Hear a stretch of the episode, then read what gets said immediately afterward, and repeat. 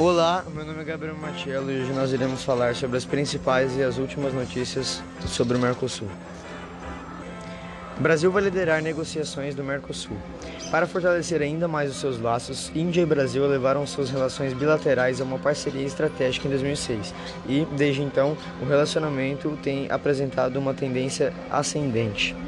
O presidente Jair Bolsonaro foi o principal convidado do Dia da República deste ano maior economia da América Latina. O Brasil oferece um enorme mercado para uma ampla variedade de produtos manufaturados indianos. Além disso, é um país com muitos recursos naturais e pode ajudar a Índia em vários setores, especialmente em agrotecnologia, bioenergia, farmacêutica, petróleo e defesa espaço. Olá, meu nome é Bruna e eu vou seguir com a segunda notícia. Sem Mercosul, a União Europeia cai no colo dos Estados Unidos, diz a Associação de Exportadores. No momento em que repercute internacionalmente a queimada de florestas na Amazônia e no Pantanal, o Parlamento Europeu sinalizou nesta semana que a ratificação do acordo comercial entre União Europeia e Mercosul está sob risco devido à política ambiental dos países do bloco sul-americano, numa mensagem direcionada principalmente ao Brasil.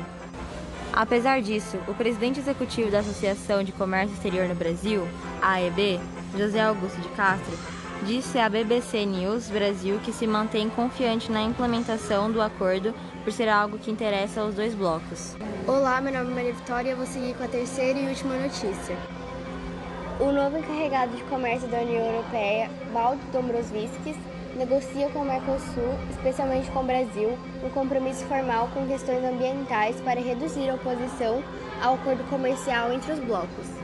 A solução citada pelo vice-presidente da Comissão Europeia em sua sabatina no Parlamento Europeu já foi usada para aplacar restrições ao CETA, acordo entre a UE e o Canadá em 2017. Na ocasião, foi assinado um instrumento comum interpretativo que reafirmava compromissos com pontos que dificultavam politicamente a ratificação, como proteção de investimentos ou soluções de controvérsias. Questões ambientais, que são um dos principais entraves para a ratificação do acordo com, com o Mercosul, também faziam parte do instrumento assinado com, com o Canadá.